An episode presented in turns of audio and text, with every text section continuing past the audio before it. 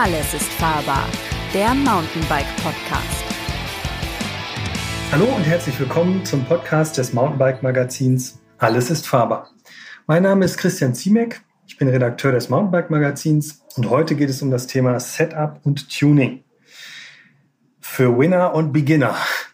Und dafür habe ich heute zwei Gesprächspartner eingeladen.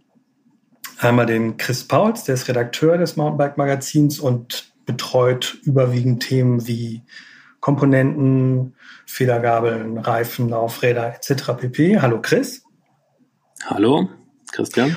Und dann habe ich noch einen Winner eingeladen, und zwar den Markus Klausmann. Der ist 15-facher deutscher Meister im Downhill, einmal Vize-Weltmeister im Downhill und hat aktuell oder seit ein paar Jahren jetzt ein Unternehmen für Tuning von Federkomponenten, Federungsteilen, Suspension. Und der ist hier auch in die Leitung eingeschaltet. Hallo Markus. Hallo zusammen. Ja, Hallo. ich würde sagen, wir fangen einfach mal ganz grundlegend an. Was ist überhaupt Setup? Also Setup würde ich sagen, beginnt eigentlich bei allem, was man am Rad einstellen kann. Das heißt also, wenn man sich ein Rad kauft und ähm, möchte irgendwie das fahrbereit machen, dann würde man wahrscheinlich erstmal an die Sattelhöhe gehen, an, den, an die Griffe, an den Lenker. Und ähm, das werden wir sicherlich noch mal in einem separaten Podcast behandeln, wo es um das Thema Ergonomie und Einstellung auf den Körper geht. Ähm, aber die anderen Komponenten, die auch eine große Rolle spielen, sind natürlich der Reifendruck, ähm, die Federelemente, also Federgabel und Dämpfer und die Bremsen etc. Und ähm, ja, ich würde einfach mal dich fragen, Markus, wie sieht es denn bei dir aus? Du bist Downhill-Profi oder fährst du noch Rennen aktuell oder bist du aus dem Business so ein bisschen raus? Ja, also äh, Rennen fahre ich eigentlich an sich keine mehr. Ich fahre sicherlich mal ein, zwei Stück im Jahr, so ein bisschen Enduro. Aber äh, meine aktive Karriere habe ich vor vier Jahren beendet und ähm, eben betreue oder mache jetzt mein, mein Suspension Service Center, äh, wo ich eben viel Tunings mache, eben auch und eben auch Service. Ja, also Setting, wo fängt es an? Eben, also ich denke, das fängt eben bei, bei den grundlegenden Dingen an, Sattelhöhe, Lenker, Bremshebel, wie auch immer. Aber eben, äh, um ein gutes Setup, also das Fahrwerk-Setup zu haben, ähm, darf man eben auch zum Beispiel den Luftdruck nicht äh, äh, unterschätzen. Ne? Der wirkt natürlich auch sehr, sehr stark in ähm, in das Setup des Fahrrades äh, hinein. Also das ist, ähm, unterschätzen immer sehr viele Leute, dass der Luftdruck oder auch äh, die Reifen, ähm, Karkassen ähm, eine ganz, ganz große Rolle spielen im Fahrwerk und damit kann man auch schon ganz viel, sag ich mal, tunen. Hm. Jetzt geht das ja schon sehr ins Detail. Also ich würde jetzt erstmal sagen, wenn man ein neues Rad hat und die, die Sattelhöhe einstellen will, dann erkläre ich jetzt erstmal ganz kurz, was so die Faustformel ist. Da geht man also vor, man stellt sich ohne Schuhe an eine Wand, um die Innenbeinlänge zu messen. Dann nimmt man am besten einen dicken Ordner oder ein Buch in die Hand, zieht das so in den Schritt, dass es gut anliegt und misst diesen Wert, also die Oberkante, die sozusagen auch entsprechend auf Höhe des, des Schrittes liegt, die zeichnet man am besten mit einem Bleistift an der Wand an und misst diesen Wert vom Boden aus und diesen Wert multipliziert mit, da gibt es verschiedene Faustformeln, die klassisch ist die Hygi-Formel mal 0,885. Das wäre dann die Höhe, die man einstellen müsste am Rad, also von der Mitte des Tretlagers bis zur Oberkante des Sattels. Und ähm, anderes relevantes Einstellungsmerkmal bei Bikes ist natürlich die Bremshebelreichweite.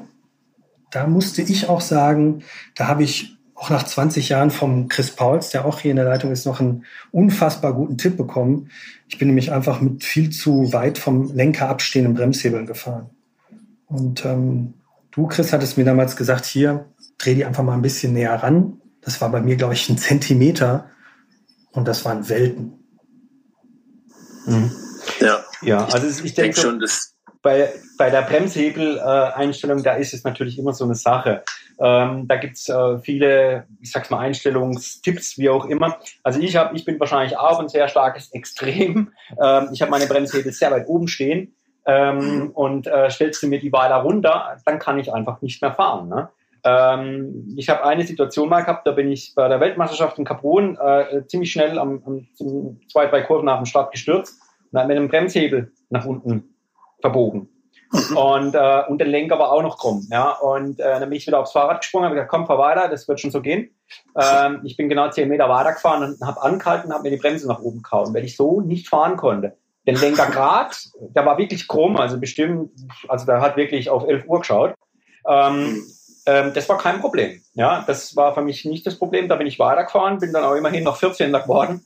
Ähm, aber die Bremshebel waren für mich ein Problem. Ne? Und mh, hm, da sage ich immer, mh, hm, die Bremshebel-Einstellungen, äh, also sagen wir das Griffweite, das ist immer so eine Sache auch, wie man auch Gefühl hat, da kann man viel machen.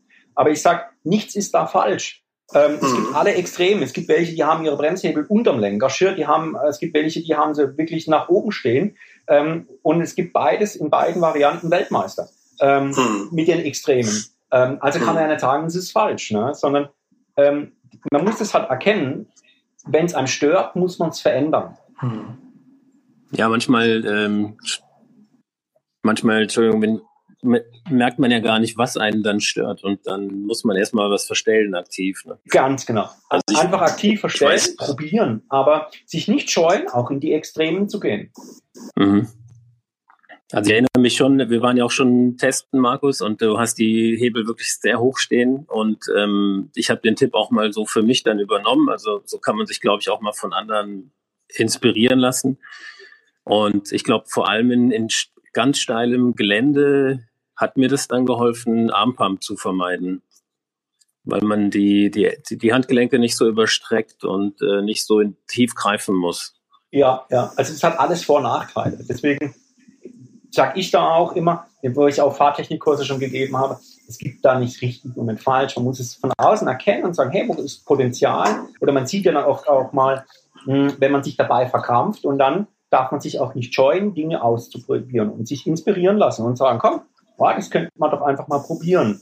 Ähm, mhm. Das ist anders bei der Sattelhöhe. Ne? Da gibt es natürlich schon wirklich, sag ich mal, feste Kriterien, ähm, wo man einfach ergonomisch weiß, so sollte man drehen ertreten und dann dementsprechend stellt man das auch ein und dann funktioniert es auch. Also das ist auch so plus minus, aber dort ist, sage ich mal, so diese Toleranz eher geringer.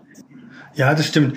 Also ich habe, ich habe, mache ja viel zum Thema Fitting und Ergonomie auch fürs Mountainbike Magazin und auch da ist es eigentlich so, dass was die Radeinstellung angeht, sehr, sehr variabel gehandhabt wird, auch von, von Profi ähm, Fitting-Experten, die irgendwie Tour de France-Teams einstellen und so weiter, die sagen auch, wenn du Profi XY aufs Rad setzt, und das wäre eigentlich so richtig, derjenige sitzt trotzdem nach zwei Wochen wieder völlig anders auf dem Rad, weil er einfach von der Muskulatur, von dem gesamten Sehnenapparat, der, der rutscht eh wieder dahin, wo er vorher saß. Und dann ist es manchmal besser, sozusagen das, was er jetzt hat, was er mitbringt an Physis, so zu unterstützen, durch die Sitzhaltung, anstatt jetzt zu sagen, so, so ist es richtig und du musst dich jetzt dran gewöhnen, so nach deiner, also weiß ich nicht, nach zehn Jahren Karriere im Profisport. Aber klar, es ist da, es gibt, was wir als Tipps immer geben können, sind sozusagen neutrale, einigermaßen neutrale Einstellungsmöglichkeiten. Und von denen aus muss man sich dann oder sollte man sich dann dahin bewegen, was einem selbst am besten taugt und gefällt. Genau, das ist eben, es kann plus minus sein und da darf man sich auch nicht davor scheuen. Da denke ich mir immer, diese Werte sind auch nicht in, in, in Stein gemeißelt, sondern da muss man auch eine gewisse Toleranz und eine gewisse äh, äh, Freiheit auch besitzen. Eben wie du sagst, wenn einer zehn Jahre so gefahren ist, wird der sich schwer tun, ähm, sich umzugewöhnen. Ne? Man kann es probieren, vielleicht kommt der Aha-Effekt oder sagt, oh nee, das ist schon nicht schlecht, aber man geht oft wieder dorthin zurück oder zumindest in der Nähe, wo man mal war. Wie ist es denn bei dir, wenn du jetzt zum Beispiel, du fährst ja auch ähm, aktiv nicht nur Downhill, sondern auch Touren sicherlich oder Enduro-Touren. Ähm, hast du da eine andere Einstellung als am Downhill-Rad? Ja, das ist ja schon grundsätzlich anders, muss ich sagen. Also zum Beispiel im Enduro-Rad habe ich die Bremshebel tatsächlich ein bisschen weiter, also mehr tief, ähm, wie jetzt zum Beispiel beim Downhill-Rad. Ähm, klar, natürlich, die Sitzposition an sich ist schon mal natürlich eine ganz andere. Ähm, ich sag mal, beim Downhill gibt's hier an sich so nicht. Da geht's dann eher so darum, wo ist der Sattel, ähm, wie kann ich, wie kann der mich unterstützen in der Kurve. Ja, da gibt's dann verschiedene Positionen, wo man ein bisschen probiert. Ne? Aber das ist auch wieder so eine Gefühlssache. Ähm, da gibt's auch nicht richtig und falsch, sage ich jetzt mal. Ne? Äh, mhm. Aber natürlich beim Enduro, da geht es natürlich schon ganz klar, wie auf dem Rennrad auch, um Effizienz auch. Ne? Ähm, wie, wie gut sitze ich, damit ich so lange wie möglich beschwerdefrei fahren kann? Weil manchmal können ja so Transfers doch länger sein und äh, oder auch mal längere Drehstücke, wo ich auch sitzen muss. Und da geht es ja dann einfach blank um Kraftübertragung. Ne? Und mhm. da ziehe ich dann schon auch, äh, klar, meine Erfahrung aus dem Rennrad oder aus dem Gravel Einsport, wo ich auch immer gefahren bin, mit hinein oder eben auch äh, von den neuen, neuesten, sag ich mal, ähm, Trends, wo es gibt natürlich. Das ändert sich natürlich auch mal so ein bisschen. Ne? Ähm, ähm, da holt man sich Tipps und denkt, ah Mensch, das muss ich auch mal ausprobieren, ganz klar. Ne? Äh, das ist früher ist man sicherlich viel weiter hinterm Tretlager gesessen, heute sitzt man mehr vor dem Tretlager. Ähm, und solche Sachen, da verändert sich das auch immer wieder ein bisschen. Ne? Aber so beim Thema Reifendruck kann man ja schon auch sagen, da gibt es irgendwie so einen Bereich, in dem man sich in dem man sich bewegt. Also 4 Bar geht bei manchen Reifen gar nicht, ist definitiv zu viel. 0,3 ist definitiv zu wenig, aber was würdest du sagen, ist jetzt, äh, oder auch du, Chris, ähm, was ist so erfahrungsgemäß ein Bereich, der jetzt so, sagen wir mal, im All-Mountain oder im Tourenbereich immer gut funktioniert? Ja, ich wollte eigentlich noch mal kurz äh, Frage noch mal zu den Sitzhöhen äh, noch mal kurz dabei bleiben. Fest, du, du fährst sicherlich auch ähm, E-Bike, Markus, oder? Ähm, wie, wie hast du da die Sitzhöheneinstellung? Sitzt du da ein bisschen tiefer oder genauso hoch wie beim Enduro? Ja, also so beim E-Bike ähm, sitze ich tatsächlich äh, ein klein bisschen tiefer. Äh, gut, da ist natürlich auch der Trend zu den kurzen Kurbeln geht da ganz klar hin, wobei ich, also da fahre ich auch eine 165er Kurbel, wobei ich zum Beispiel auch im Enduro eine 165er Kurbel fahre. Ähm, mhm. Auf dem Rennrad fahre ich eine 170er Kurbel. Ähm, ich habe jetzt natürlich auch nicht die super langen Beine, muss man auch ehrlich sagen. Also ich bin jetzt eher so ein Sitz, äh, so, ein, so ein Stehzwerg äh, wie, wie und ein Sitzriese. Ne? ähm, da passt sicherlich so eine 165er Kurbel eher wie eine 170er. Aber mir ist eines aufgefallen, durch diese kurzen Kurbeln hast du einen sehr, sehr runden Tritt. Und ähm, der ist natürlich auch gerade beim E-Bike unheimlich wichtig.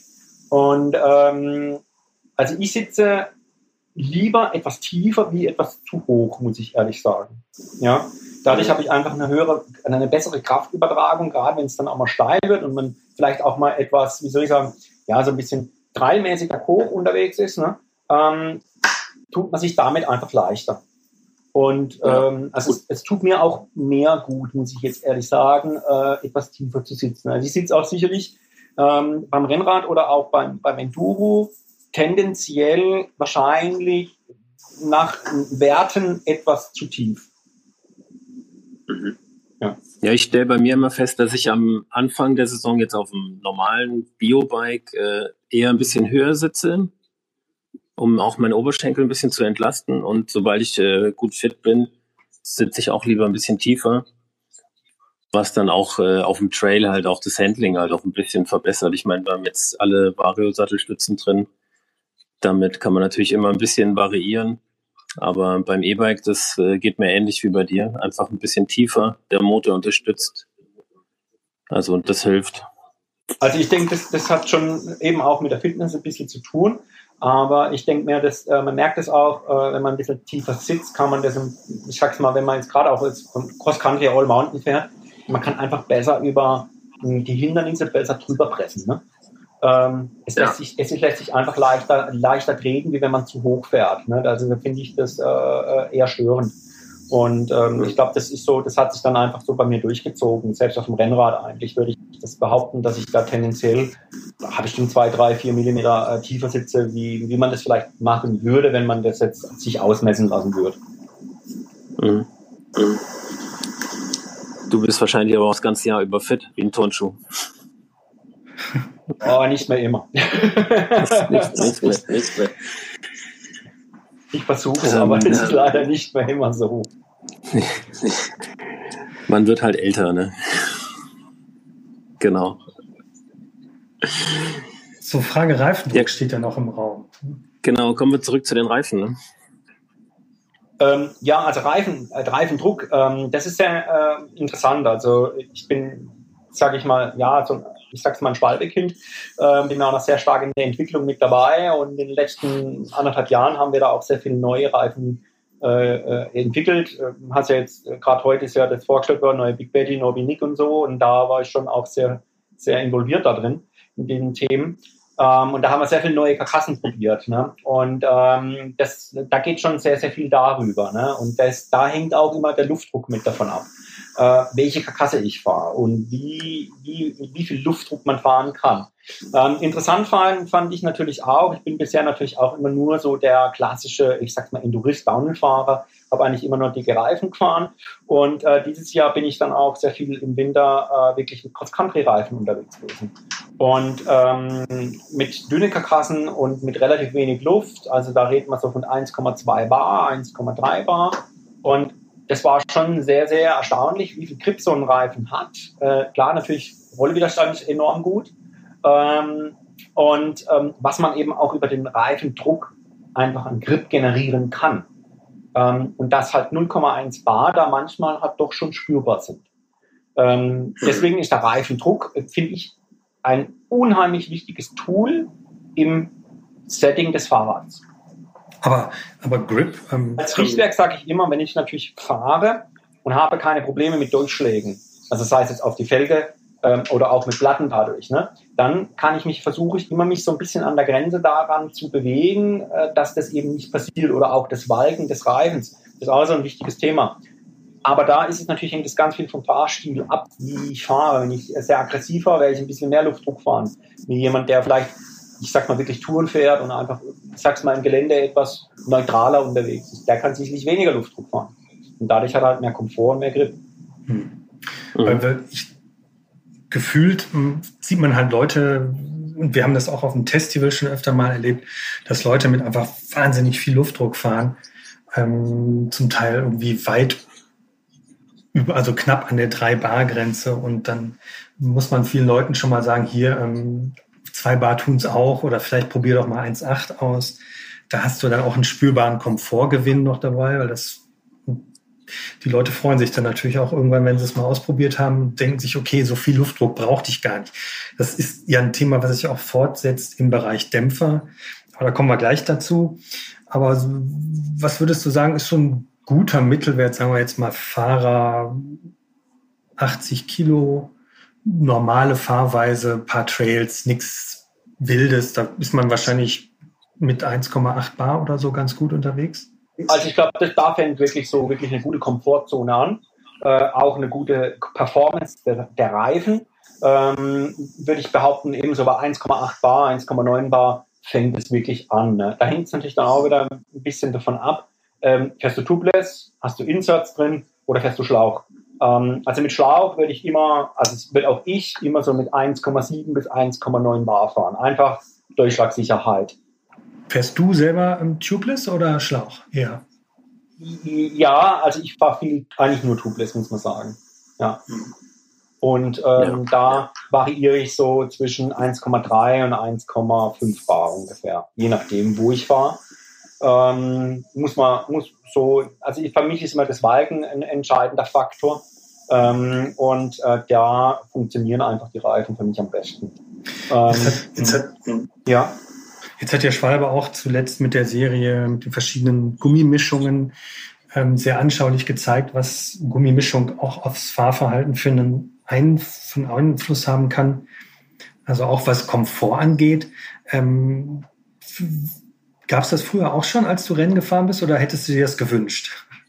Ja, klar, da gab es das auch schon. da gab es vieles schon, was heute auch gibt oder wo heute, sage ich mal. Also man muss einfach sagen, in den 90er war natürlich Michelin absolut der, der Reifenspezialist äh, und die erste Wahl der Profis.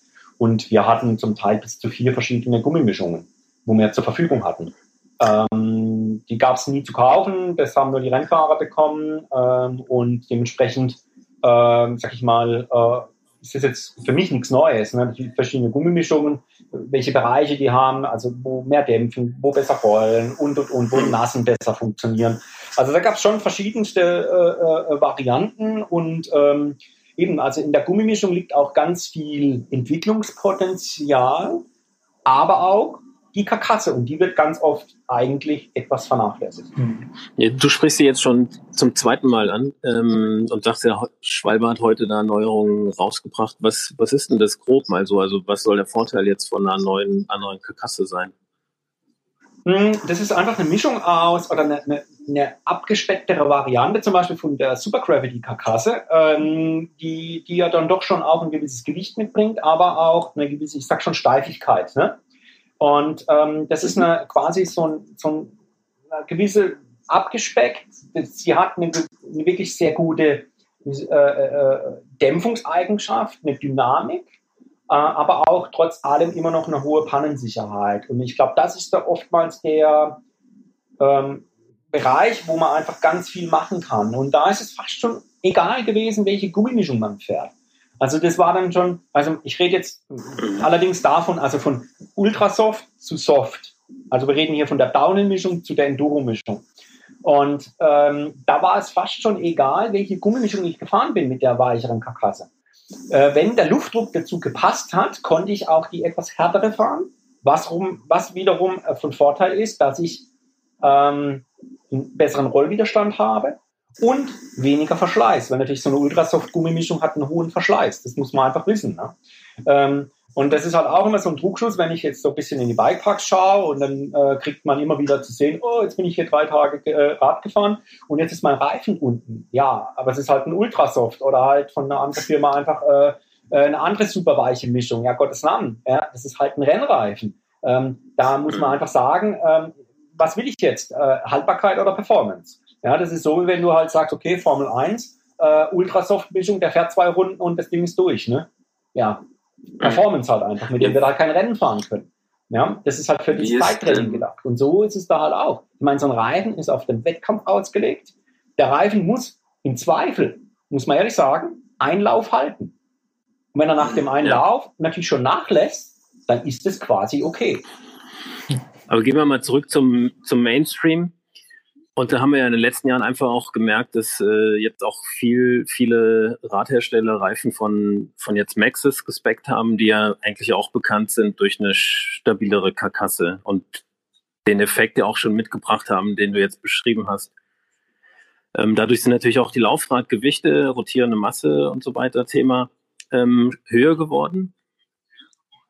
Ist ähm, genau weil du hast am Anfang angesprochen, dass du einen Cross-Country-Reifen im Winter gefahren bist mit wenig Druck und dann walkt der natürlich sehr. Das fühlt sich recht schnell dann schwammig an.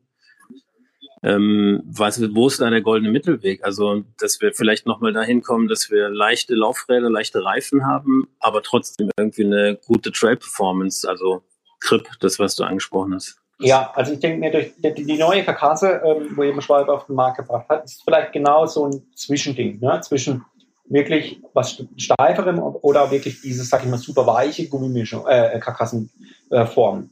Äh, ähm, das ist so ein Zwischending, okay. ja? Äh, wo halt eben genau äh, äh, zwischendrin liegt für das Trailfahren mit mehr Komfort, aber auch mit mehr Pannensicherheit. Ähm, das ist halt auch so eine ganz schwierige Sache und ich glaube, da ist, liegt auch für die Zukunft immer noch viel mehr Potenzial drin, in den Karkassen ähm, weiterzuentwickeln und weiter zu, zu, zu, zu testen, wie, sag ich mal, in den Gummimischungen. Ne? Da, ich meine, die Gummimischungen sind heutzutage, egal jetzt von welcher Firma, sehr, sehr gut. Natürlich kann man da noch ein bisschen besseren Rollwiderstand, äh, Nässe und, und, und. Aber ich glaube, das Entscheidende, das ist, wie du schon sagst, ist die Karkasse immer noch. Ne? Und da liegt ganz viel Potenzial immer noch drin. Ne? Also ich finde es schon alles sehr schwierig ähm, mittlerweile. Ne? Also wir, wir, wir, also die, die, die Enduro-Räder werden ja immer schwerer. Ähm, zum Teil hat man das Gefühl, sind, sind sie schon schwerer wie Downhill-Räder. Ähm, und äh, also vor, sagen wir mal, drei, vier Jahren ähm, hättest du da gesagt, hey, pass mal auf, ich baue mir was in meinen Reifen rein ähm, das runde 400 Gramm Gewicht bringt, äh, damit ich mehr Pannensicherheit habe, ähm, hätte jeder dir den Vogel gezeigt. Ne? Heute baut sich jeder Inserts rein. Aber warum geht man nicht hin und baut die Reifen so, dass ich quasi diesen Pannenschutz, eine bessere Fahrstabilität, äh, mehr Performance habe, ähm, was aber halt klar wiederum ein bisschen mit dem Gewicht einhergeht, ähm, gleich von Anfang an ein ähm, wie dass ich hingehe und sage, okay, ich habe jetzt einen Reifen und baue jetzt einen Inserter rein. Ich stelle jetzt mhm. mal gerade kurz eine Frage des, Entschuldigung, ich wollte mal im, im Auftrag des unwissenden Lesers fragen oder Zuhörers fragen, was ist denn ein Insert? Also ich weiß es, aber erklär es doch mal kurz. Ja, also Inserts sind ja quasi, ähm, äh, um jetzt hier einfach mal, äh, sage ich mal, ja, Cashcore zum Beispiel, das sind so Schaumgummi, also böse Zungen behaupten, einfach Heizungsrohr hinten reinlegen, ne? Äh, quasi eine Dämpfung, eine Dämpfung äh, äh, äh, ähm, in, in dem Rad, also ein Durchschlagschutz für die Felge als äh, Pannenhilfe ähm, ähm, hier, wie soll ich sagen, ähm, drin zu haben. Ne? Ähm, also ich kann nur so sagen, also wie es Schwalbe ist an was entwickeln, da wird es was kommen, es ist vielleicht ein bisschen schwerer, wie, also Systemgewicht bleibt gleich, aber es funktioniert gleich von Anfang an und es kommt aus einer Hand. Das ist so der Grundgedanke. Ähm, und das ist ja eben genau der Punkt, wo man sagt, naja, warum steckt man jetzt einen leichten Reifen und steckt was Schweres rein, wie dass ich hingehe und sage, ich baue gleich einen schwereren Reifen, versuche den so zu konstruieren, dass quasi der ähm, Reifen schon viel mehr Vorteile mitbringt oder die Konstruktion, wie dass ich hier jetzt zwei halb gute Sachen zusammenschmeiße und irgendwie versuche, das zu retten, was zu retten geht. Mhm. Macht sich das und die Montage ja auch total schwierig. Bemerkbar, oder ist das nur eine, eine, reine Sicherheitsgeschichte? Wird er dadurch steifer oder? Ich kann nicht mehr dazu sagen. ich darf nicht mehr dazu sagen. Ja. Okay. Ja. Wird aber was sehr Spannendes kommen, muss ich sagen. Sprechen wir jetzt mal über Federelemente, weil wir sind jetzt im Bereich Reifen, vom Reifendruck sind wir jetzt schon über Karkassen und Gummimischung gekommen. Ähm, wie mache ich denn ein Setup von einem äh, Fahrwerk? Chris, erklär du mal bitte. Ich soll das erklären, okay. Ja. ja. Ich glaube, da ist Markus der bessere Ansprechpartner. Oder Markus. Nein, also ich kann es ja mal grob. Ich mache es mal grob in meinen Worten. Also man, man setzt sich drauf aufs Bike, nimmt sich am besten einen Freund zur Hilfe, der einen festhält und dann ähm, lastet man mit dem gesamten Gewicht vorne wie hinten gleich verteilt auf dem Bike. Dann hat der der Dämpfer und die Federgabel O-Ringe. Die schiebt man dann runter zu den Dichtungen, beziehungsweise am Dämpfer, Dämpfer vor zu den Dichtungen, zu der Dichtung. Und dann steigt man vorsichtig ab und hat dann seinen Negativfederweg ermittelt. Und ähm, den misst man dann äh, mit einem Lineal oder so und setzt den im Verhältnis zum äh, gesamten Hub des Dämpfers oder der Federgabel und sollte dann ungefähr, sag ich mal, bei einem All-Mountain Trailbike so bei 20, 25 Prozent Nutzung des Federwegs rauskommen. Ähm, das hängt aber so ein bisschen auch je nachdem vom Rad ab. Vorne und hinten. Vorne und hinten. Genau, also gibt es eigentlich nichts dazu zu sagen. So macht man es im Prinzip. Ne? Und eben äh, von, dem, von dem Säg, also von dem Negativfederweg, ähm, eben ist es von Rad zu Rad auch stellenweise ein bisschen unterschiedlich. Äh, oftmals gibt es in dem Manual dazu auch Werte, dass das Säg eben 20 Prozent, 25 Prozent oder auch 30 Prozent sein sollten. Und äh, mhm. dann kann man sich hier auch wieder so ein bisschen in diesen Bereichen drin bewegen. Also es sollten vielleicht nicht 35 Prozent sein, aber wenn es 32 Prozent sind und ich fühle mich damit gut, ist es auch gut. Und wenn es, sage ich mal, 25 Prozent sind, ist es auch gut. Ja? Das mhm. wird man dann rausfinden, wo das Fahrwerk auch am besten ein bisschen funktioniert. Ja, der Hinweis, den wir oft geben, ist halt irgendwie, man hat so eine Art Hausrunde und wenn es dann auf der Hausrunde einmal durchschlägt, beziehungsweise der Federweg einmal großzügig ausgenutzt wird, dann stimmt der Luftdruck so grob. Das war immer so, genau. Jetzt haben wir noch andere Möglichkeiten, da was einzustellen. Rote, blaue, je nach Hersteller verschiedene kleine Regler oder Hebelchen. Also Zugstufendämpfung beschreibt ja die Ausfedergeschwindigkeit des Dämpfers, also wie schnell er rauskommt. Ähm, was würdest du sagen, ist da jetzt für den normalen Einsatz ein guter Richtlinie, ein guter Wert? Woran erkenne ich denn, ob die Zugstufendämpfung richtig ist? Ja, das ist also wirklich eine ganz schwere äh, Sache. Es gibt natürlich so diesen, diesen, diesen Wert. Äh, also ich feder, versuche das so weit wie es geht einzufedern und lasse dann abrupt den Sattel oder auch den Lenker los. Und dann soll das sozusagen das Hinterrad oder Vorderrad nicht vom Boden abheben. Ähm, ich denke mir, das ist schon relativ, geht in die Richtung, dass es passt. Mittlerweile sind aber auch die Hersteller hingegangen und haben auch sehr, sehr gute Manuals dabei. Ähm, und da ähm, kann man sich auch sehr, sehr stark daran orientieren. Und das macht Fox sehr, sehr gut. Ähm, da sind die Werte, wo auch auf der Gabel draufstehen. Oder äh, bei einem Dämpfer ist meistens das Manual mit dabei. M muss man ehrlich sagen, kommt wirklich sehr, sehr gut hin. Bei RockShock gibt es eine, eine, äh, ja, eine Software oder eine App, diese Trailhead heißt die, ähm, wo ich quasi meine Gabel, die Seriennummer eingeben kann und dann bekomme ich Tuningsvorschläge. Also sprich, ich gebe mein Körpergewicht ein und dann sagt er mir, okay, so und so viel PSI soll ich aufpumpen ungefähr, die und die Torken soll ich drin verbauen und so und so viel Zugstufen, Klicks soll ich machen. Und da muss man eben auch sagen, das kommt auch wirklich sehr, sehr gut hin. Also hier kriege ich ein, von, von sage ich mal, den zwei wichtigsten Radherstellern Federwegs, Federgabel oder Federkomponentenhersteller gute Informationen über verschiedenste Portale. Also entweder sie sind wirklich bei der Gabel dabei oder ich kann mir das auf der Webseite relativ schnell ähm, oder App relativ schnell ähm, Informationen holen. Diese Vorschläge orientieren sich ja meist am Fahrergewicht auch. Da ist ja immer das komplette Systemgewicht gemeint. Also, nee, nicht das komplette Systemgewicht, da wäre ja das Rad noch mit drin, aber da ist ja das Fahrergewicht. Also inklusive Rucksack, Trinkblase, Brille, schwere Uhr. genau, alles, was du so mit äh, nimmst, ähm, sollte man da plus minus drin haben. Also ähm, klar, ich meine, wenn einer natürlich 10 Kilo mehr Gepäck mit dabei hat, ähm, wird man das im Fahrwerk auf jeden Fall merken. Da wird man dann auch vielleicht ein klein bisschen Luft nachpumpen müssen. Ähm, aber äh, wenn es jetzt, sage ich mal, um drei, vier Kilo geht, ähm, ja, ist es meistens mit einem Luftdruck relativ gut handelbar.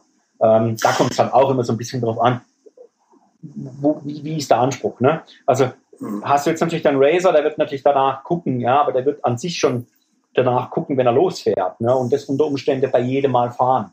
Ähm, der klassische äh, Tourenfahrer, normale Nutzer, ich sag's mal so übertrieben, macht es zweimal im Jahr.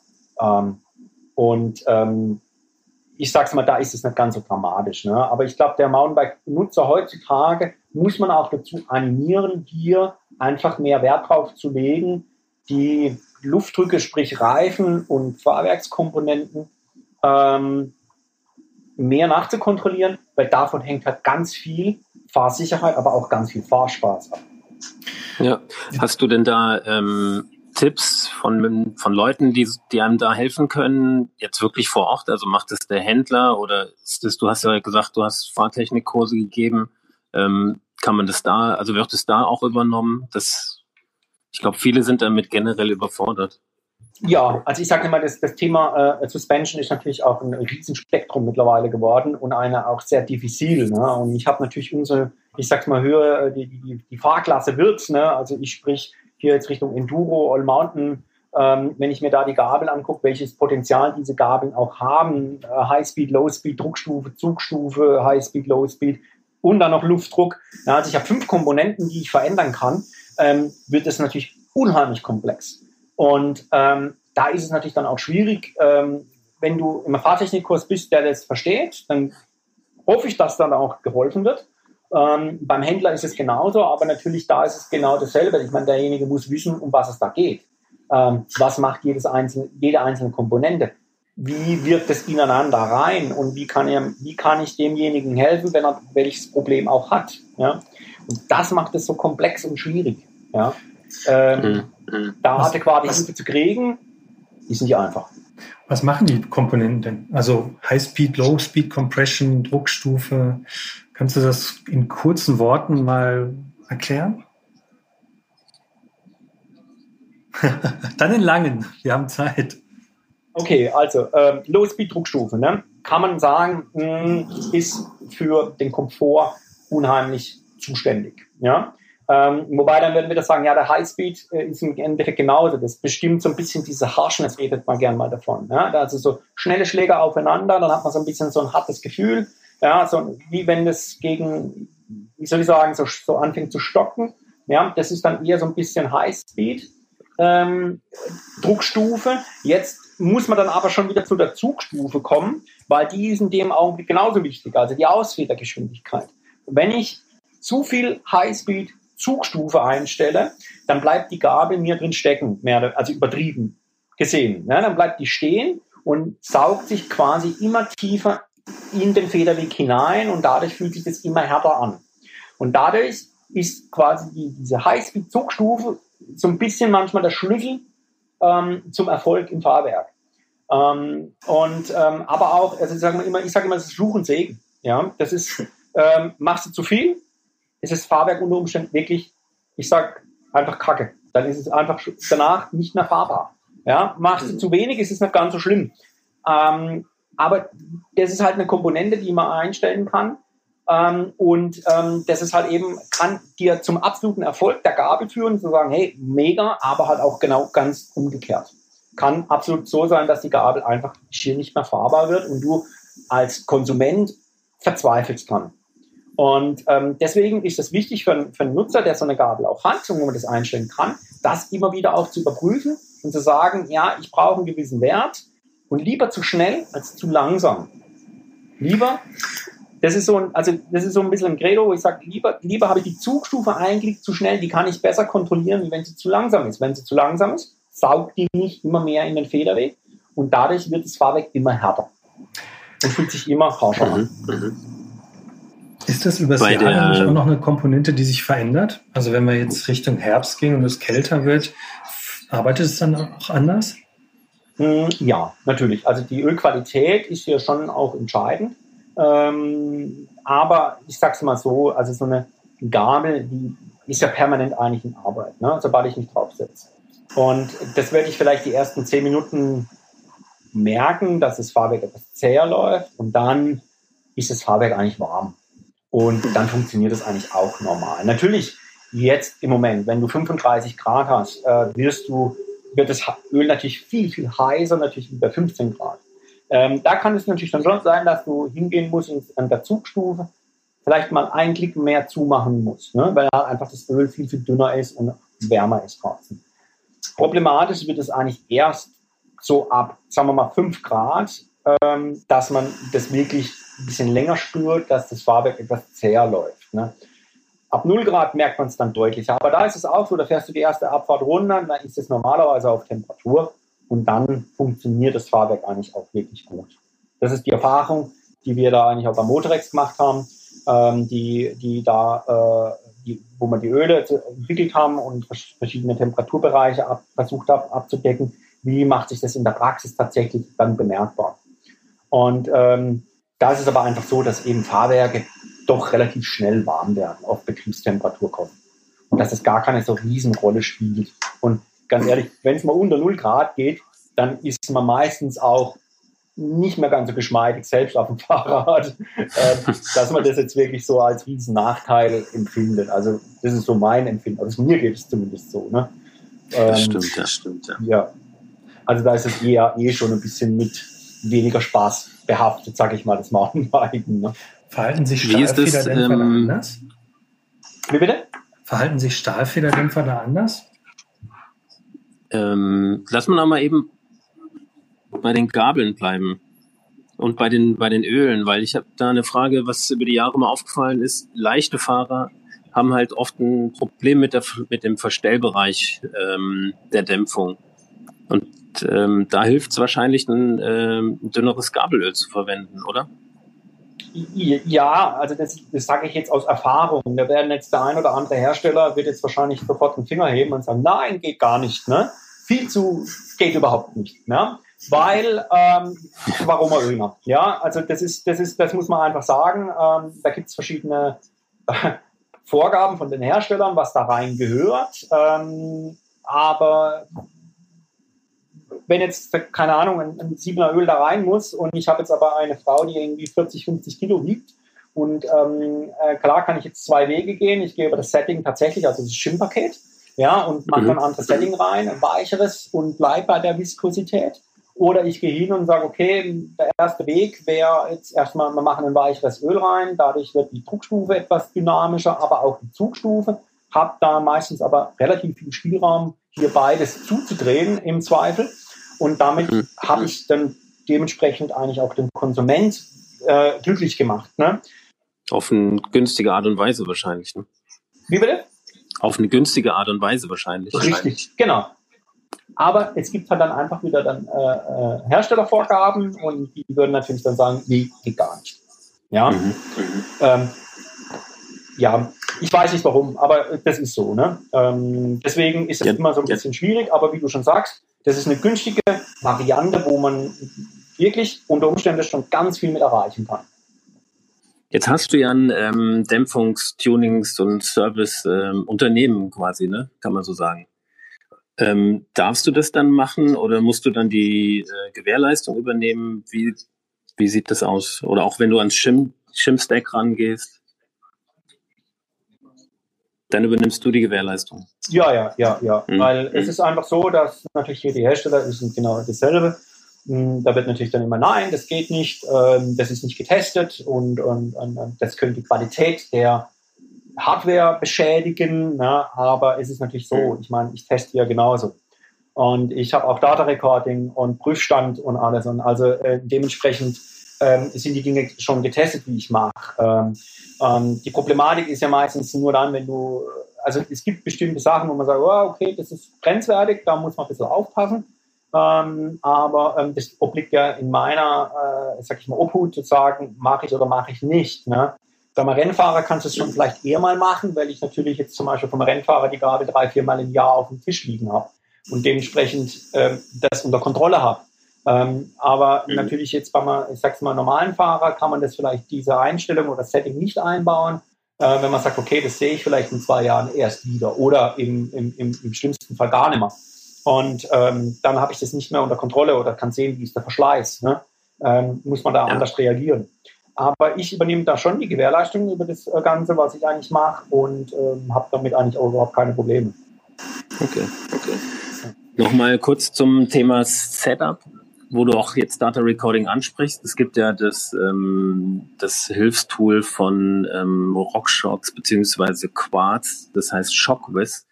Das schließt man an der Gabel über die Luftkammer an und das analysiert quasi das Federverhalten und gibt einem Tipps, wie man die Gabel oder einen Dämpfer einstellen soll. Äh, würdest du das empfehlen? Es ist ja auch recht teuer, ne? Ja, also wer dieses Gimmick, also dieses Geld ausgeben möchte, ist es ein super Tool, muss man ehrlich sagen. Ja, es ist eine riesen Datenbank mittlerweile da hinten dran. Ähm, und ähm, die Einstellungen, muss ich auch ehrlich sagen, ähm, kommen schon hin. Das äh, funktioniert. Ja. Also ich habe das okay. auch schon ausprobiert und ähm, also muss ehrlich sagen, das hat funktioniert und hilft dir wirklich sehr. Ja, ich habe ein Data Recording, also so das klassische wirklich Rohrdaten mit also Geschwindigkeitssensoren, wo ich dann tatsächlich auch wirklich die also klassischen Rohrdaten bekomme. Ähm, das ist dann nochmal was anderes, weil da sehe ich, kann ich jeden einzelnen Schlag quasi äh, reinzoomen und gucken, was der macht und wie viele Millisekunden braucht der und und und und und. Ne? Ähm, das ist nochmal natürlich was anderes, ne?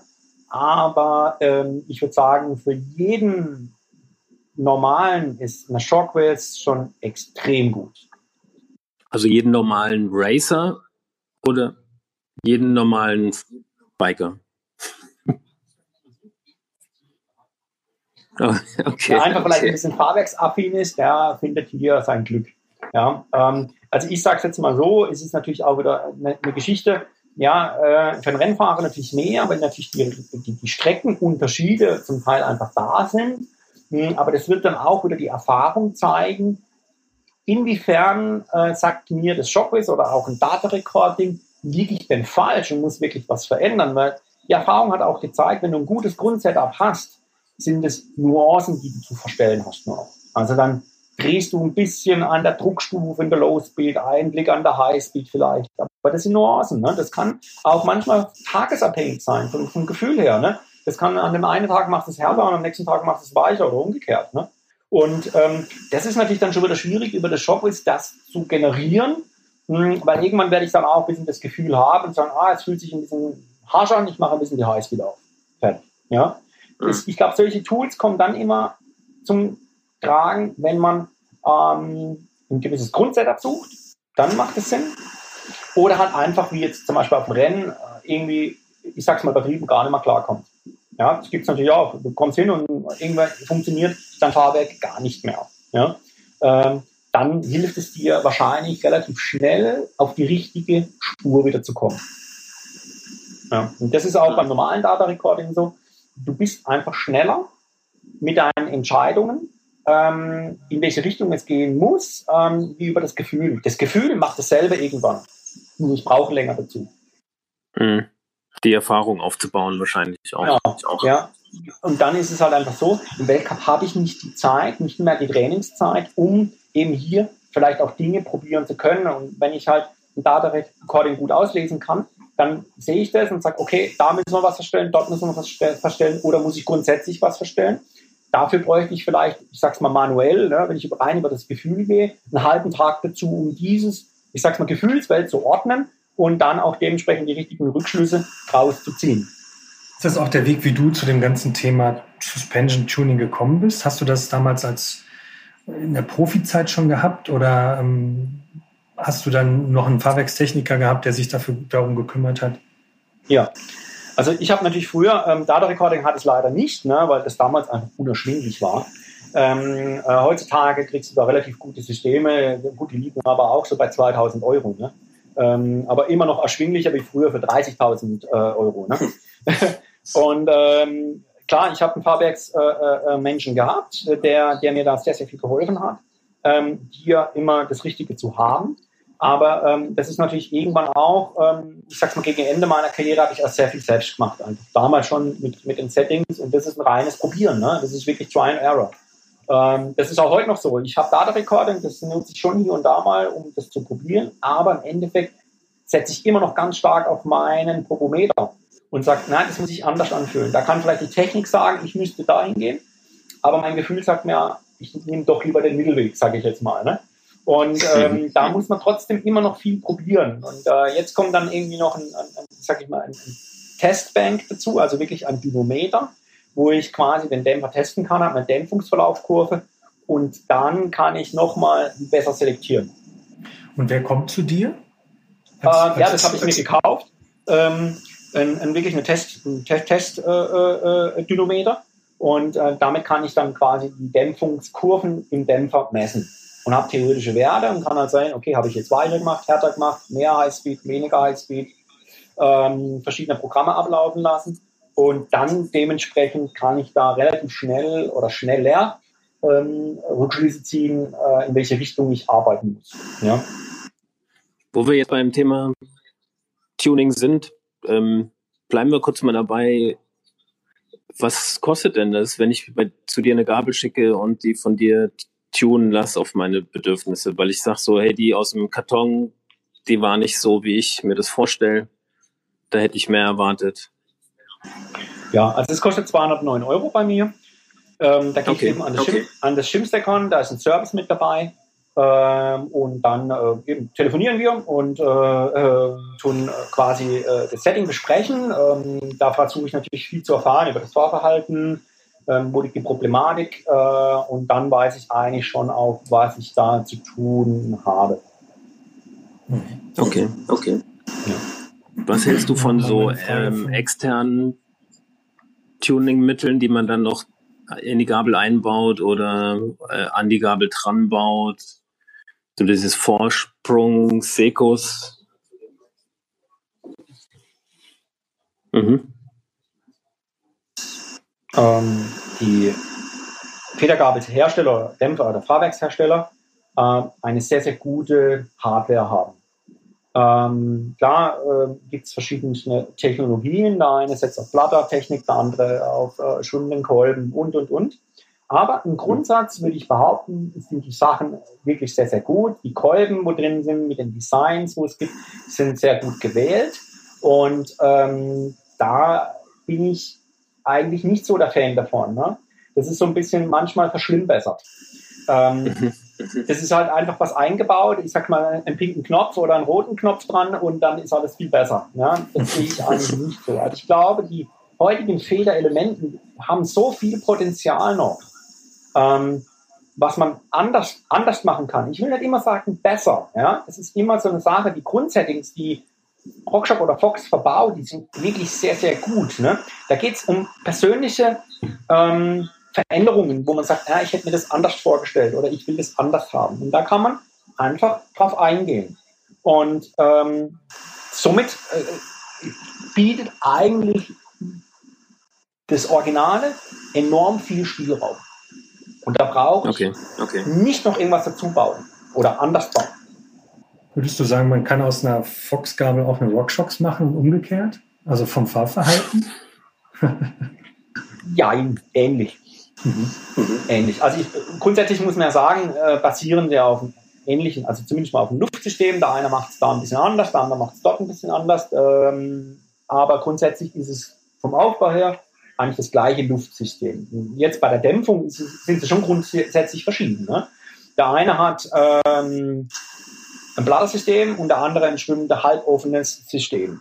Ähm, grundsätzlich wirst du natürlich, ja, das ist schwierig. Also man wird es ähnlich hinkriegen, aber ähm, ich würde sagen, die Gabeln haben dann doch schon auch ihren eigenen Charakter. Ja? Mhm. Mhm. Da muss man sich als Konsument einfach ein bisschen dafür entscheiden, welchen Charakter ich da vielleicht mag. Ähm, da gibt es auch nicht richtig oder falsch. Ja, das ist einfach anders. Ja, wo wir da bei den, den beiden jetzt schon sind, Jetzt gab es ja Neuvorstellungen, Fox 38, RockShox Zepp. Ich meine, ist natürlich auch ein großer Preisunterschied ne, zwischen den beiden Gabeln. Sind 500 Euro in der Top-Version Preisunterschied. Aber würdest du generell sagen, ist, diese Gabeln machen Sinn, sich ans Rad zu bauen? Oder ist das zu viel schon fast für den Normalbiker? Also ich habe beide Gabeln. Ja, ich bin beide gefahren, weil es mich, mich auch brennend interessiert hat, äh, was passiert da. Ähm, mhm. Aber ähm, das ist äh, ähm, sch schwierig jetzt natürlich. Ne? Ähm, was jetzt hier äh, zu sagen, das halbwegs neutral bleibt. Ne? Ähm, da geht es ja. jetzt auch ein bisschen um persönliche äh, äh, Sachen. Ich fange jetzt mal so an. Also grundsätzlich sind beide Gabeln gut. Es sind beide Gabeln ähm, sehr, sehr ähm, also in der Entwicklung haben sie wirklich sehr, sind sie einfach besser geworden. Hm, also ich bin ja eine 36er gefahren, jetzt eine 38er. Und ähm, ja, man merkt einen gewissen, ich sag's mal, Schritt nach vorne ja, bei Fox. Aber mhm. ähm, in meinen Augen ist es jetzt ist es ein kleiner Schritt. Ne? Es sind gewisse Hardware-Sachen, wo ich sage, oh, ganz cool, ähm, gut gelöst. Aber, und das finde ich schon ziemlich krass, 400 Gramm sich mehr ans Fahrrad zu kleben, das ist halt eine Hausnummer. Ja? Mhm. Ähm, ich sag's jetzt mal so. Äh, vor einem Jahr, vor zwei Jahren Gabeltest, und egal welches Magazin, ähm, würde ich jetzt behaupten, wäre eine Gabel, die 400 Gramm schwerer gewesen wäre, ziemlich durchgefallen. Mhm. Oder hätte ziemlich einen Seitenhieb mitbekommen. Ähm, jetzt ist es Standard quasi. Ne? Ähm, und ich finde aber, man merkt es ganz klar zum Negativen. Muss ich ganz klar sagen. Ja? Mhm. Also ich habe beide Gabeln, ich habe beide Gabeln rechts, links reingebaut, 36 alle drei durchgetauscht. Und ich klar, die 400 Gramm sind da einfach ein negativer Faktor. Alles andere, ja. äh, alles andere finde ich erstmal ganz gut. Das ist eine Auslegungssache der Dämpfung. Ähm, das ist ein bisschen Geschmackssache auch. Ähm, aber ich würde sagen, da hat Fox einen guten Job gemacht. Gewicht finde ich ein ganz dickes Minus. Mhm. Ähm, bei der See ähm, würde ich jetzt sagen, ja, also meine ist 130 Gramm schwerer wie eine Lyrik. Ähm, ist nicht, also merkt man schon auch ein bisschen, aber da sage ich wieder, die Vorteile sind da schon da. Steifigkeit, ähm, Federverhalten ist ein bisschen, bisschen anders, ist doch sportlicher ausgelegt, muss man auch klar sagen. Ähm, grundsätzlich würde ich sagen, ja, es ist die richtige Richtung, äh, aber äh, ich glaube, man versucht im Moment aus Enduros kleine Downhill-Räder zu bauen, weil ganz ehrlich, die Enduro-Räder sind wirklich verdammt schwer geworden. Mhm. Und ja, das ist so, äh, klar, dadurch brauche ich halt auch eine Stabilität in den Gabeln. Äh, Jeder kennt das Problem des Knacken ja, von den Standrohren, also muss ich da was tun. Da steuern sie alle natürlich dagegen. Ähm, das geht aber halt Gottes Namen leider auch nur mit Gewicht ne? ähm, oder Material. Und äh, ich glaube, Steidigkeit ist natürlich auch so ein Thema. Äh, Silikon, das muss besser werden, ist auch besser geworden. Und ähm, grundsätzlich würde ich sagen, ja, richtige Richtung. Aber jetzt muss man sich, glaube ich, langsam wirklich die Frage stellen, wo will ich mit diesem ganzen Enduro-Thema hin? Weil die Gewichte sind ja. groß, wirklich ja. schwer geworden. Ne? Das stimmt. Ja, es wird wahrscheinlich, äh, wie du sagst, in Richtung Mini-Downhiller gehen. Ne? Also wenn man jetzt mal an Specialized Enduro denkt, das ist ja schon so ein, so ein bisschen Mini-Downhiller. Und ähm, aber natürlich auch die, die Entwicklung rührte wahrscheinlich ja auch ein bisschen aus dem E-Bike-Segment, ne? wo man einfach auch optisch äh, so eine so eine ähm, flüssigere Form erschaffen wollte, indem man halt dickes Unterrohr hat mit einem Akku drin und dann will man auch eine dicke Gabel haben. Da passt es auch bildlich sehr gut rein. Ähm, ja. Das, also ja. ich finde jetzt an meinem Enduro habe ich. Da spielt das Gewicht auch keine Rolle. Ja, klar, ja, eben. Also das, das muss man ja. auch sehen. Wobei, muss ich ehrlich sagen, also ich habe zu meinem E-Bike die 38 gefahren gehabt. Ja, und äh, eben auch eine Lyrik natürlich dagegen gefahren, die war vorher drin, jetzt die C drin. Und ich muss schon sagen, das Gewicht spielt auch genauso die Rolle. Diese 400 Gramm sind einfach nicht leider nicht wegzudiskutieren. Ähm, mhm. Das merkst du, das Rad wird behäbig, das Rad wird schwer, äh, sich schnell zu bewegen, ähm, die Dynamik fehlt einfach, da geht einfach verloren. Ähm, und das ist so, also da muss ich sagen, da wäre es schön, wenn Fox eine SL-Variante rausbringen würde. Ne? ähm, das, das fände ich jetzt eine tolle Sache. Ne? Also ich denke, in ein E-Bike passt es mehr rein, für ein Enduro könnte eine SL-Variante her. Ja? Ähm, die einfach ein bisschen abgespeckter ist, ne? dass die Dynamik wieder äh, besser wird. Ähm, ja, ja. Das ist so, klar, da spielt Optik eine große Rolle, aber da sage ich mir auch vielleicht wieder, naja, Specialized zeigt es ja auch wieder Doppelbrücke rein. Äh, warum nicht? Warum nicht? Vielleicht kann ich dann im Gewicht wieder mehr sparen. Ja, habe dann doch mehr Steigigkeit, die Performance wird besser, äh, Haltbarkeit wird besser. Also warum nicht das Thema Doppelbrücke, Enduro, äh, äh, ähm, äh E-Bike anpacken, weil vom Gewicht her sind wir doch fast schon dort. Also ja. ich sage jetzt mal so, ja. mein Downrad wiegt jetzt noch 300 Gramm mehr wie mein Enduro-Rad.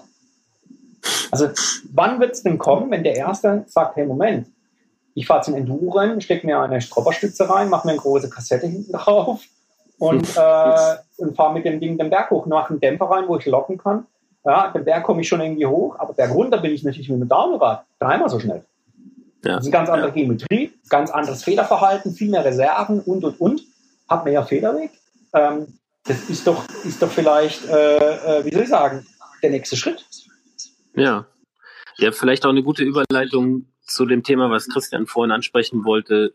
Stahlfeder. Die meisten Downhill-Räder, weiß nicht, wie es in deinem jetzt aussieht, äh, sind ja noch mit Stahlfeder ausgerüstet. Und ähm, bringt es was, oder sagen wir mal so, wo sind die Vor- und Nachteile von Stahlfeder gegenüber Luft? Also Vor- und Nachteile, also ich würde es mal behaupten, dass äh, Luft- und Stahlfederdämpfer ähm, fast auf Augenhöhe sind. Es hat der eine ein bisschen dort Vorteile, der andere dort Vorteile. Aber mhm. die Funktion der Luftdämpfer ist heute wirklich enorm gut. Ja, das muss man klar sagen. Und ähm, da ist es, hängt es ein bisschen vom Fahrrad ab. Ne? Wenn ein Fahrrad eine gewisse Kinematik hat, eine progressive Andenken, kann ich einen Stahlfederdämpfer fahren, weil ein Stahlfederdämpfer einfach linear ist. Die Feder ist linear und die Dämpfungskurve auch. Bei dem Luftdämpfer ist halt einfach durch die Luft eine Progression vorhanden. Und damit kann ich vielleicht ein lineares ähm, System fahren, also Kinematik, oder vielleicht manche Hersteller gehen sogar hin und haben ein leicht degressives äh, Kinematik. Und ähm, das ist halt der entscheidende Faktor. Ne? Also du kannst nicht in jedem Rad ein Stahlfederdämpfer fahren oder umgekehrt auch keinen Luftdämpfer fahren. Wenn du jetzt eine progressive Anlenkung hast und noch einen Luftdämpfer dazu bringst, dann hast du halt zwei Progressionen. Und das kann das Problem, das System dann unter Umständen auch nicht abhaben. Das mag das auch mhm. nicht. Ne? Also dann wird es sehr, sehr hart und ähm, der Dämpfer wird sehr brockig und das ist mit sehr, sehr viel Mühe quasi, muss man das dann wieder intern umbauen, damit es besser funktioniert. Ähm, wirst aber auch nur immer einen Kompromiss fahren können. Beschreib mal eben das, ähm, den Begriff progressiv oder degressiv. man, man kennt ja jedes, sage ich mal, Einfedern. Also progressiv wäre einfach, der Federweg wird zum Ende hin immer härter. Ähm, mhm. Das kann einmal über die, über die Luft passieren oder eben äh, über die Kinematik. Und degressiv wäre, wäre jetzt quasi übertrieben gesehen, ich feder ein, habe quasi eine gewisse Verhärtung des Fahrwerkes und auf einmal wird es wieder weicher.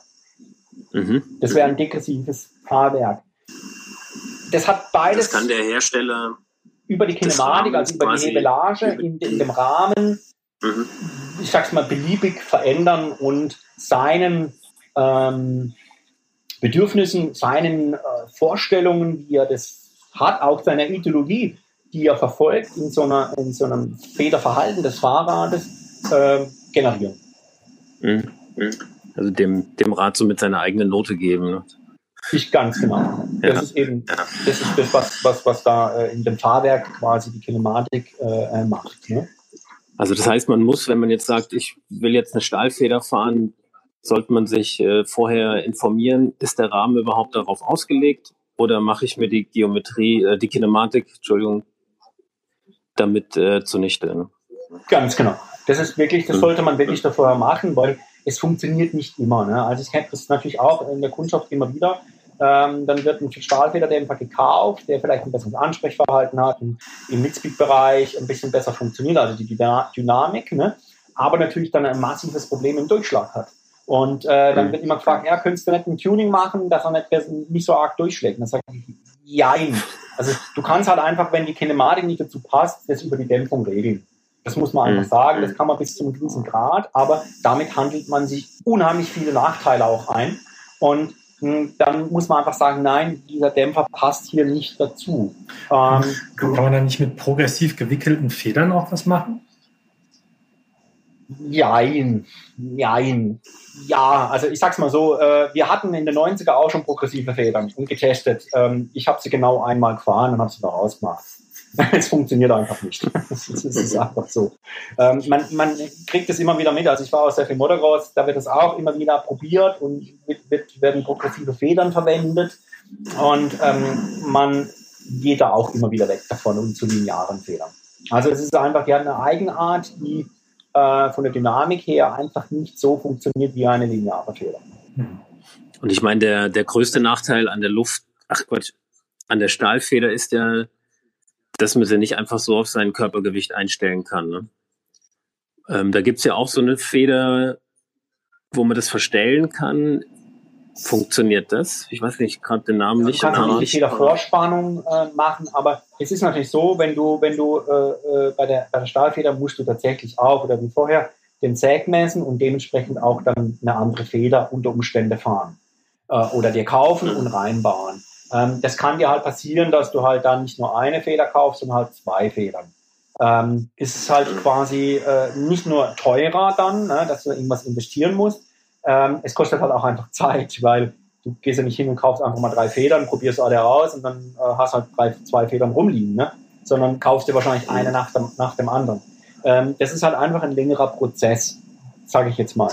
Wobei es ja von Sprindex dieses System jetzt, das heißt ja Sprindex, das hattest du gerade angesprochen, Chris. Das ist ja so ein mhm. System letztlich, was ich habe auch erst überlegen müssen, wie es funktioniert und nachschauen müssen. Also letztlich wird ein Kunststoffkeil über einen gerasterten Drehmechanismus in die Windungen geschoben, die dadurch effektiv blockiert werden.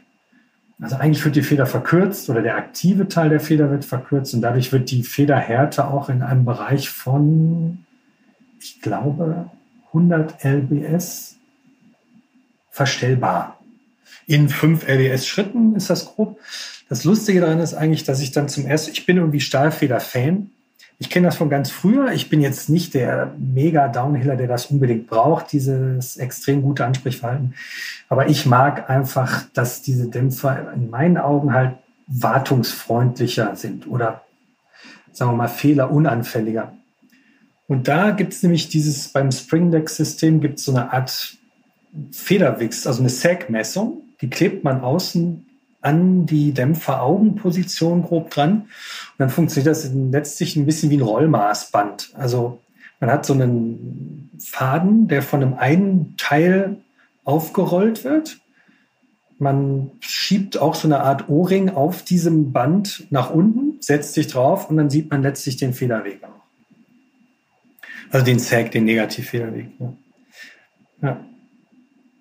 Aber ist natürlich auch letztlich ein System, was eine, das erlaubt eine Feineinstellung, aber jetzt auch nicht eine grob falsche Federhärte. Die müsste man natürlich trotzdem dann nachkaufen. Ja, das ist, das ist halt äh, ja, Möglichkeit. Also man muss, man muss einfach, äh, ich glaube, einfach viele Dinge probieren. Ähm, das, äh, um, um, um, um sage ich jetzt mal, Verzicht das, das Richtige zu finden. Ne? Also ich denke mir eben, Stahlfeder hat seine Vorteile. Ich mag das eigentlich auch sehr, muss ich ehrlich sagen. Ähm, und ähm, deswegen gibt es beide Varianten. Man muss nur aufpassen, dass man eben einen Stahlfederdämpfer Verzicht in, äh, in das Rad reinkauft, das auch passt. Und dann wird man damit auch glücklich werden. Ne? Also das ist Vor- und Nachteil. Ne? Also Luftdämpfer ist ein bisschen anders zu fahren, wie ein Stahlfederdämpfer, aber äh, beides ziemlich cool, muss man beides sagen.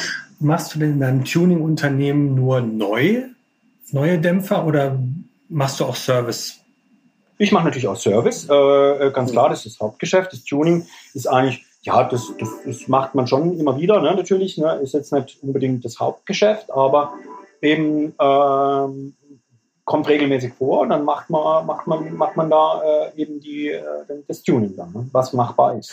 Ähm, was ist denn das Schlimmste, was du je auf dem Tisch hattest? Also hattest du schon mal richtige Dämpfer- oder Gabelverbrechen vor dir, wo du gedacht hast, oh Gott, hier kann ich gar nichts mehr machen?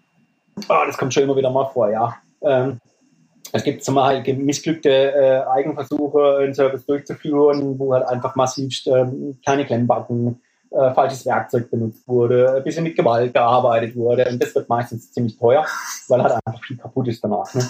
Ähm, ähm, aber es gibt natürlich auch so Sachen, irgendwie halt 15 Jahre gar nichts gemacht, äh, da holst du dann wirklich eine Ölpaste raus äh, wo du halt wirklich zehn Minuten, Viertelstunde brauchst, um das Teil wieder sauber zu kriegen erstmal. Ne? Ähm, da kommen schon manchmal lustige Sachen auf einem zu, aber im Großen und Ganzen würde ich sagen, ist alles gut, alles machbar und ähm, ist, ist alles, ja, eigentlich wie, ein, wie, gut zu bearbeiten. Inwieweit würdest du denn äh, dazu raten, auch selbst Hand anzulegen? Also wir haben jetzt im, im aktuellen Heft in der neuen 2020 ähm, haben wir zum Beispiel nochmal gezeigt, wie so ein kleiner Gabelservice funktioniert. Rockshox bietet ja ähm, alle Öle und Fette dazu an im Aftermarket. Es ist, ich sag mal, mit ein bisschen Erfahrung machbar, gut machbar. Aber ich habe manchmal auch Bedenken, selbst dass Leute selber den, den Token wechseln. Da habe ich schon Angst, dass da irgendwas passiert. Ja, also du hast beides natürlich. Ne? Also der fängt schon Torkenwechsel, fängt schon an, falsche Nuss, äh, dann wird die Zange genommen, dann sieht halt oben da die Krone aus. Unglaublich, wo du denkst, ai, ai, ai, ne? Ähm, ja, oder wenn du die Luft nicht rauslässt vorher. Ja, alles auch schon passiert. Ne? ähm, dann haut das Ding dir halt mit 300 PSI an die Decke oben rein. Ne? Ähm, das ist halt auch nicht ungefährlich. Ne? Mhm. Ähm, mhm. ja, es genau. ist manchmal schwierig, genau. aber ich denke eben, jemand, der ein klein bisschen technisches Verständnis hat, kriegt es dann aber auch hin. Es ist gut erklärt bei Rockshock, aber auch bei Fox ist es gut erklärt. Du kriegst alle Ersatzteile, ähm, kann man schon machen. Wenn es dann darum geht, wirklich in die Hydraulik reinzugehen, dann muss man ehrlich sagen, bietet zum Fachmann. Der hat dann meistens auch eine gute Entlüftungsmaschine, hat äh, den Stickstoff da, das Werkzeug dafür da, um auch wirklich richtig weitermachen zu können. Ähm, wenn man mhm. da meistens rangeht, geht es meistens schief. Ja. also das heißt auf die rechte Seite der Gabel. Das ist, also Gabel ist ein bisschen un unproblematischer, würde ich sagen, wie ein Dämpfer. Ähm, aber ähm, eben, ich kriege immer wieder mal wirkliche Kartons mit allen Ersatzteilen drin und so könnte man nicht das Ding wieder zusammenbauen. Ne? Ähm, gibt's, gibt's alles, ne? Ist, ist nicht schlimm, kriegt man alles hin, ne? Aber ähm, das ist, da sage ich mir dann auch, ja, kommt gleich. Kostet halt. Ja, kostet einfach Geld, ja, ganz klar. Aber ähm, eben, ich denke, so ein kleiner Service, den sollte, sollten viele hinbekommen. Den großen Service sollte man dann machen lassen. Wie oft war das? Ah, das ist natürlich so eine Sache. Ja. Das ist, äh, Rockshop sagt 200, also sagt 200 Stunden beim großen Service, alle 50 Stunden kleiner Service. Äh, bei Fox ist es ein bisschen anders, das sind 125 Stunden, das ist nicht ganz so viel ähm, ähm, sollte man einen großen Service machen. Bei, dem, bei den manchen Sachen kann man kein, gar keinen kleinen Service machen, also geht nur groß. Ähm, das ist immer so schwierig. Ich sage immer, eigentlich einmal im Jahr sollte man schon wirklich, äh, wenn man wirklich ambitionierter Fahrer ist, ähm, sein Fahrwerk warten lassen. Das hat jetzt nicht nur damit was zu tun, dass man die Schäden etwas, den Verschleiß äh, weniger hält, ne? sondern auch einfach mit Fahrspaß und Fahrfreude viel das zu tun hat. Das merkt man sofort, ein frisch gewartetes Fahrwerk, das ist einfach wieder ein Traum zum Fahren und das macht dann einfach viel mehr Spaß. Wann hast du das meiste Geschäft im Jahr? So vor, vor Ostern, wenn alle nach Finale wollen? Nein, eigentlich bis, bis gestern. Also ich habe ab heute Urlaub, eigentlich bis gestern, muss ich ehrlich sagen. Okay. Ja, also ab Januar ja. fängt es an bis, bis, bis eigentlich August. Dann geht mal so August und September ist dann eher ein bisschen weniger und dann fängt es eigentlich schon wieder an. Wie lange muss man dann damit rechnen, dass das äh, Federelement weg ist? Äh, also ich, ich arbeite mit Terminen. Ähm, eben, da muss bei meiner Webseite muss dann ein, ein Serviceformular ausfüllen, dann kriegst du von mir einen Terminvorschlag. Zu dem Termin dann das Fahrwerk schicken und dann äh, wird es eben an dem Termin auch gemacht und äh, dann geht es wieder zurück auf die Reise. Also im Idealfall sind es maximal fünf Tage. Okay, okay. Ja, also ich würde sagen, wenn keine Fragen mehr sind von dir, Chris, ähm, oder von dir, Markus, an uns, dann würde ich mich ganz recht herzlich bedanken für deine Expertentipps, für deine Einblicke in deine Tuning-Praxis. Ähm, liebe Zuhörer, bitte entschuldigt die Klangqualität. Ähm, wir sind aufgrund von Corona zusammengeschaltet an verschiedenen Orten in Deutschland. Deshalb bitte ich die Klangqualität zu entschuldigen. Ähm, Markus, du fährst in Urlaub. Wo geht's hin? Ähm, jetzt äh, morgen gehen wir erstmal auf ein Rennen von meinem Sohn. Ähm, der wird eben am Wochenende in der Schweiz ein Downhill-Rennen. Und mhm. dann äh, werden wir wahrscheinlich nächste Woche ein bisschen nach Lautz fahren. Ja, ja das ist ganz nett zum Radfahren, ein bisschen wandern gehen, ähm, mhm. ein bisschen gut essen. Ähm, da gehen wir ein paar Tage hin. Da freue ich mich auch schon sehr drauf. Dann wünsche ich dir da viel Spaß und gute Erholung unseren Zuhörern, wenn euch diese Folge des Podcasts gefallen hat, dann abonniert uns bitte auf dieser Seite, folgt uns auf Facebook oder Instagram und ähm, am besten bestellt ihr natürlich unser Heft, entweder per Abo, dann kommt es direkt in euren Briefkasten oder ihr kauft es euch am Kiosk. Ähm, schreibt uns, wenn ihr Fragen oder Anregungen habt, an podcast.mountainbike-magazin.de. Wir verbleiben bis dahin, wünschen euch einen schönen Sommer mit vielen Biketouren und sagen, alles ist fahrbar. Tschüss. Danke, ciao. Ciao. Tschüss. Alles ist fahrbar. Der Mountainbike Podcast.